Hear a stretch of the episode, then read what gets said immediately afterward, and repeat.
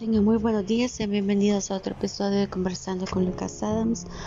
Puedo decir que finalmente estoy casi libre de COVID, aunque eh, tengo que comentarles que esta cuestión del COVID Omicron, que es una nueva variante, como ya saben, puede durar unas semanas hasta unos meses, lo cual es un poco complicado porque les explico. Les comentaba que algunos síntomas son la fatiga, el dolor de cuerpo, dolor de cabeza y la tos.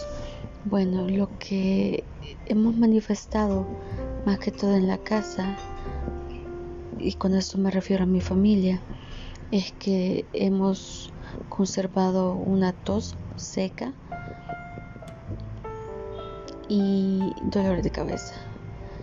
Especialmente yo he mantenido el dolor de cabeza por eh, bastante tiempo. Y estaba hablando con la secretaria de mi neurocirujano y ella me comentaba que dada mi situación, es decir, mi problema neurológico, tener tanto dolor de cabeza tampoco es muy bueno que digamos. Uno, dos, que he dejado de tomar el glicerol. Entonces, como que si lo veo desde ese punto de vista, puede haber un riesgo de mi parte.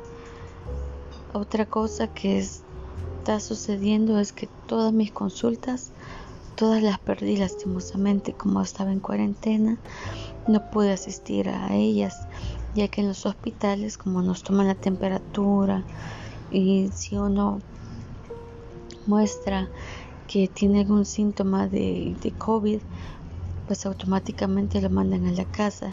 Entonces no voy a llegar tampoco a exponer a las demás personas al virus, o sea, no, eso sería estúpido de mi parte. Así que tengo que ir mañana, si Dios me lo permite, ya con mi mamá que me acompañe al Hospital General a sacar la cita para la resonancia, hablar a trabajo social para pedir una cita con el neurocirujano que me ve en el hospital. Luego tengo que ir a sacar otra cita otra vez a rehabilitación para la nutricionista, la psicóloga y ver si logro que me den otra vez las terapias, la ocupacional y la, eh, ¿cómo se llamaba? Neurológica. Eso es otro es que les digo que este enero y primera semana de febrero me está tocando bien difícil. Algo realmente bueno que ha pasado es que me llamaron del trabajo y supuestamente iba a comenzar a trabajar. Pero todavía estén veremos porque mis accesos no están habilitados. Así que quedamos en pausa. Eh, si quieren saber más, las publicaciones siempre se están poniendo en WordPress, en conversando con Lucas Adams. Y no he estado publicando muchas cosas acá porque es realmente complicado. Toda mi familia había estado acá, había mucho, mucho ruido.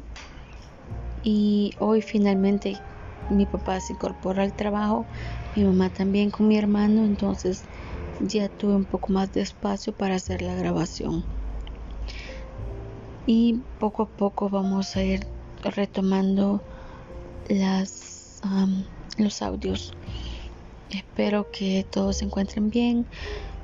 Protéjanse del Omicron. Si tienen que vacunarse, háganlo.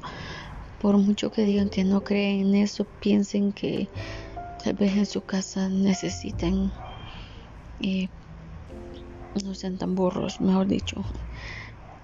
En su casa tal vez puede haber alguien que tenga diabetes, eh, que cualquier otra enfermedad, perdón, y esa persona va a necesitar cuidado especial. Por lo cual, si los aman, vacúnense. No es propaganda, porque no es propaganda, son las cosas que se ven para contarles una experiencia. que no me toca a mí hacerlo. Mis vecinos este, no creían en esta cuestión del Omicron y del COVID cuando estaba la primera variante y salían sin mascarilla. Uno de los señores que vivía ahí, el abuelo, era más propenso por padecer de bronquitis, asma y su edad, que ya tenía sus ochenta y tantos años.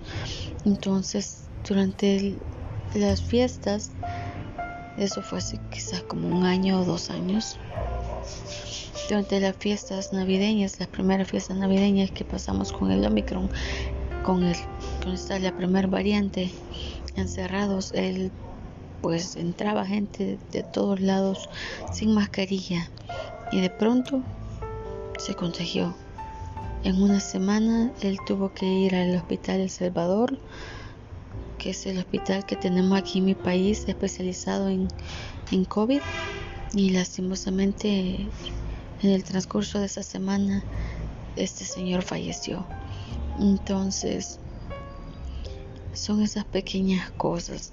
No piensen que cuando ustedes ven esas historias en la Rosa de Guadalupe son mentiras. Créanme que cuando se trata del COVID, todo es verdad. Todo es posible. Así que cuídense, se les quiere mucho, se les quiere de gratis. De verdad, de verdad, gracias por estar escuchando. Veo que tenemos de nuevos países. Un saludo a Ecuador, espero que logren superar la gran prueba que están pasando con este aluvión que les ha llegado. Yo sé que van a salir adelante. Me he preocupado muchísimo porque una de mis primas vive ahí con su esposo. Increíble la familia, cómo se va expandiendo. Pero bueno, espero que ese es otro tema de la familia y matrimonio. Espero que se estén cuidando, que Dios los bendiga y hasta la próxima.